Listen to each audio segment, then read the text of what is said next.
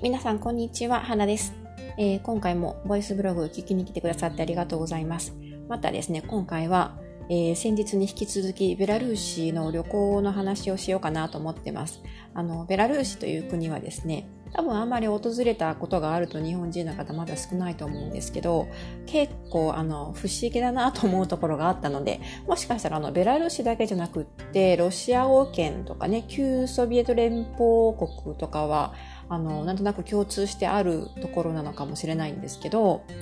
まあね、七不思議というわけではないんですけれども、二つだけなんですけど、あの、気になったことがあったので、それについてお話ししてみようかなと思います。あの、まあ、ざっくりとした感想ですね。なぜかね、ベラルーシの、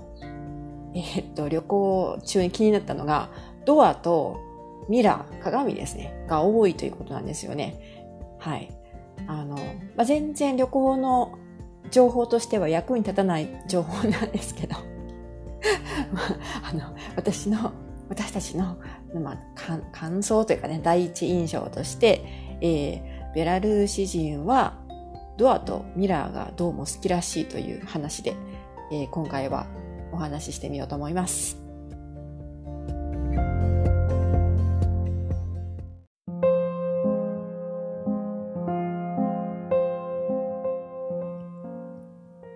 あの、まず鏡なんですけど、結構ね、ミラーがね、やたらとね、あちこちにあるんですね。で、あの、それがひどく印象に残ったのは、多分私たちがですね、えー、ベラルーシ入りする前にですね、えっと、イギリスに滞在してるんですけど、そのイギリス滞在の時の、に宿泊し、泊めてもらった友人の家の一つがですね、あの、家の中に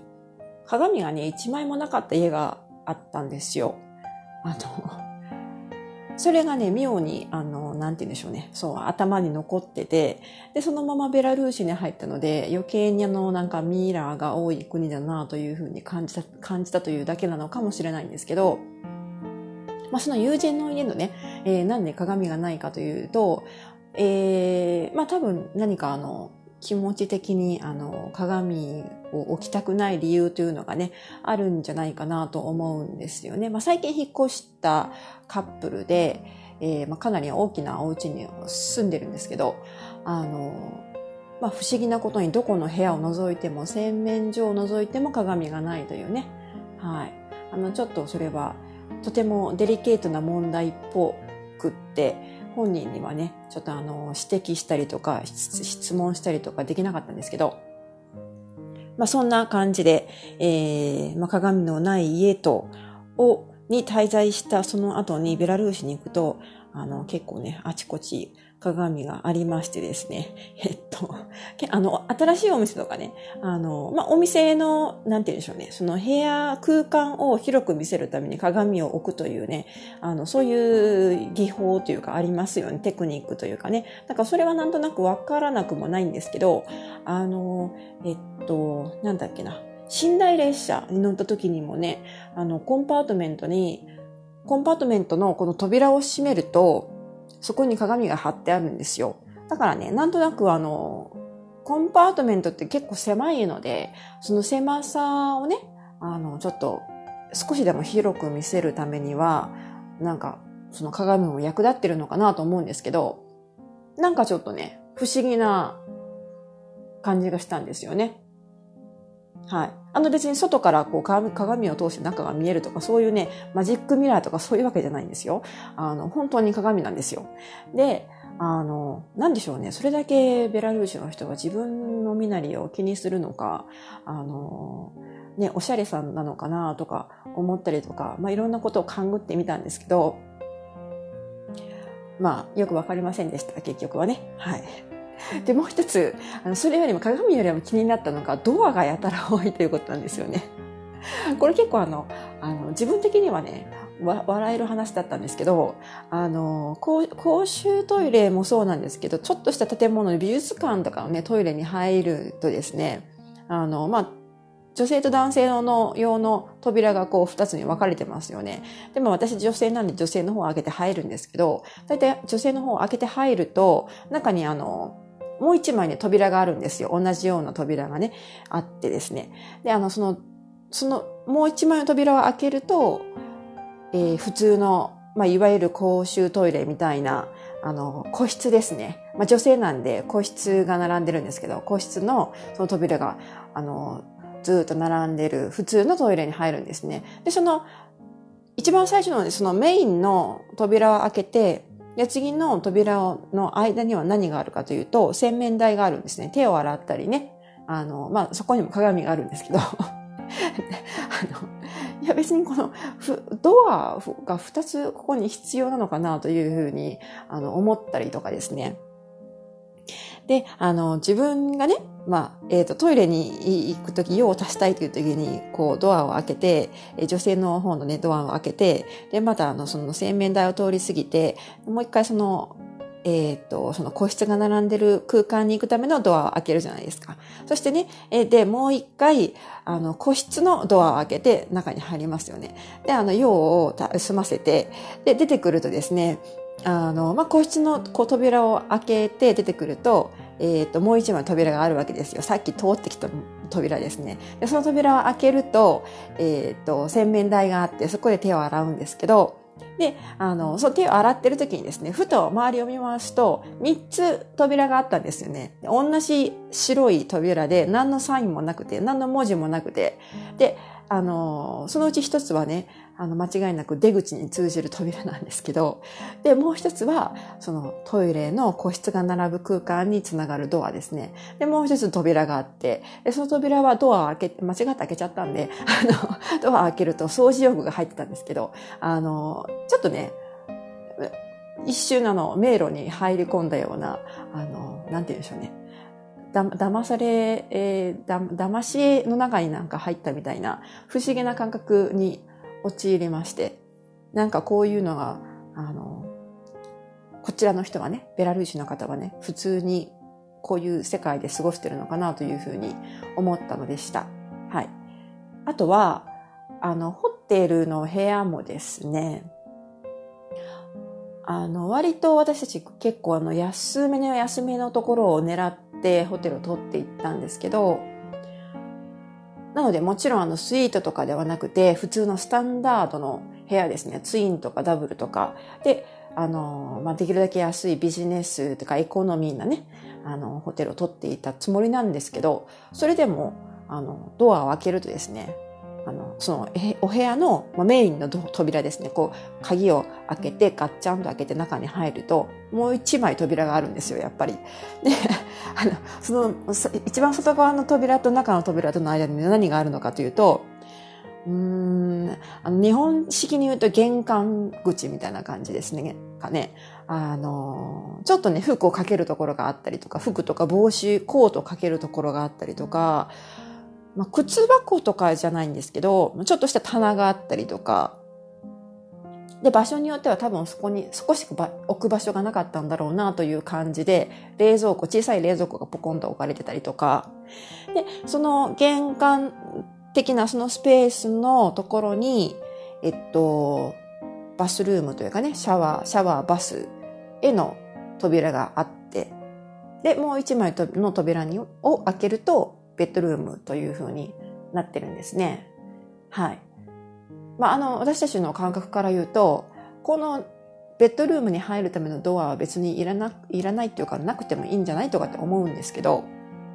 まあ、ない方がね、部屋が広く見えるし、その方が、あの、空間の無駄遣いにならなくていいんじゃないかなとか、余計なことを思ったりするんですけど、でもそれがそういうなんて言うんでしょうね、ししきたりというかそういうスタイルが好きなんでしょうね、多分ね、あの、あの彼らはね。はい。で、まあ、それ、それはそれなりに、ちょっとね、あの、エコノミークラスのホテルを抑えてるんだけれども、ちょっとあの、贅沢感が感じられるというか、ちょっと、なんその無駄がね、意外と、あの、リッチな気持ちにさせてくれるというか、それはそれで、まあ、悪くはないかなという感じでした。はい。多分ね、その二重になっている扉というのも何か意味があると思うんですよ。例えばあの、部屋の、えっと、保温効果を高めるとかね、あの、ゲストにちょっとでもプライベートな雰囲気を味わってほしいとかね、あの、まあ、登場とかそういうところはね、どうかなとか、そ、そこまで、あの、考えてはないと思うんですけども、そういう意味で多分、ドアが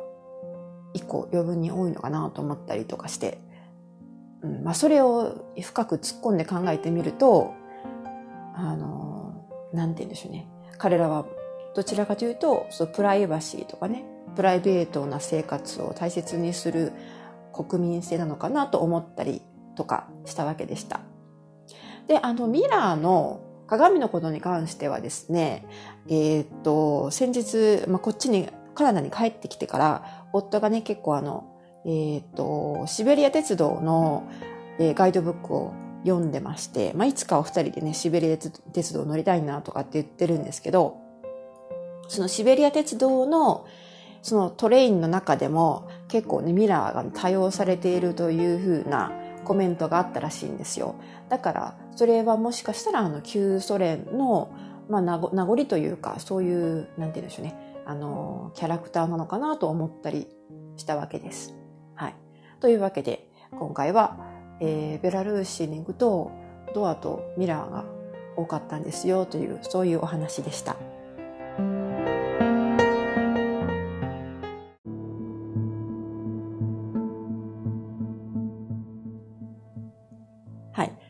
の、まあ、今回はね、こんな感じです。ベーラルーシに旅行に行ったら、ドアと鏡が多かったよという話ですね。あの、いろん、これまでね、いろんなところに泊まっいろんな国でいろんなホテルとかゲストハウスとかに宿泊しましたけど、あ、いや、その部屋の作りとか、部屋の構造、広さに、えー、を鑑みると、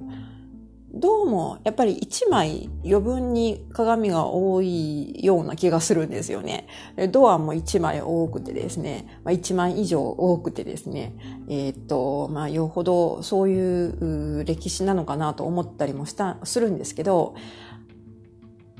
ただ、あの、鏡が多いっていうのもね、ちょっと、どうなのかな？多すぎるのもちょっと、どう、どうですか？嫌、嫌じゃないですか？あの、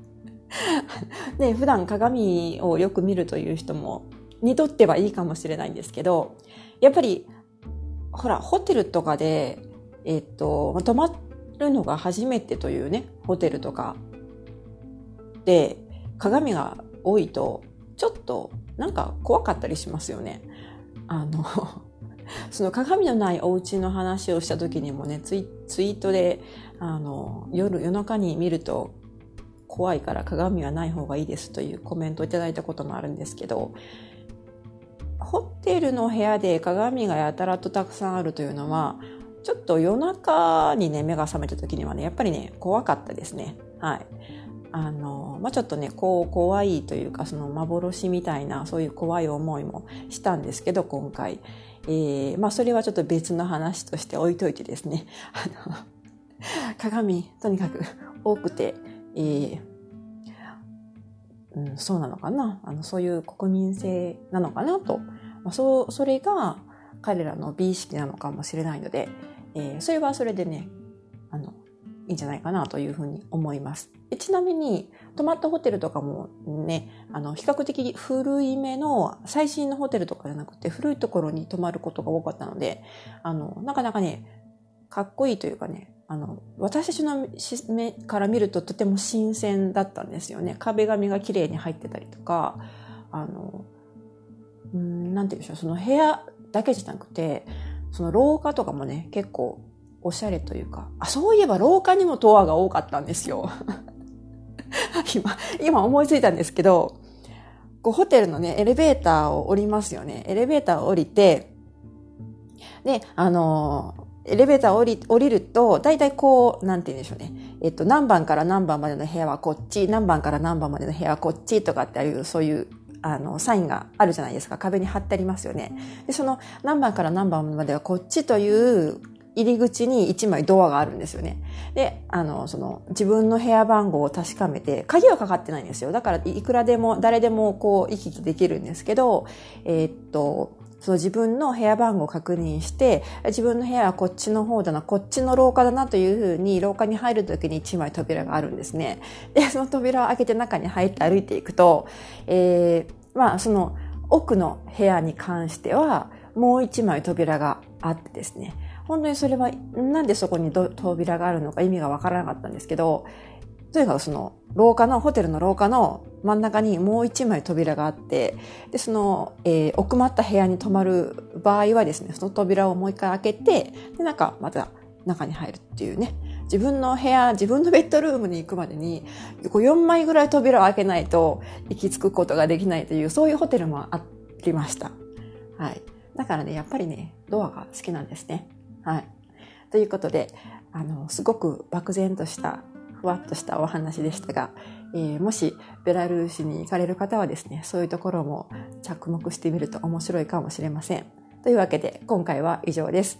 えー、つまらない話ですが、最後まで聞いてくださってありがとうございました。またね、えー、ベラルーシ関連はそろそろネタも尽きてきたんですけれども、他にも、えー、ネット関係とかビジネス関係とか、いろいろ、えー、お話ししていきたいなと思ってます。雑多なボイスブログになる感じなんですけど、よかったら、えー、ご登録いただけると嬉しいです。お気に入り登録とかね、ご購読とかチャンネル登録とかよろしくお願いします。ということで、えー、今回は以上です。では、また次回お楽しみに。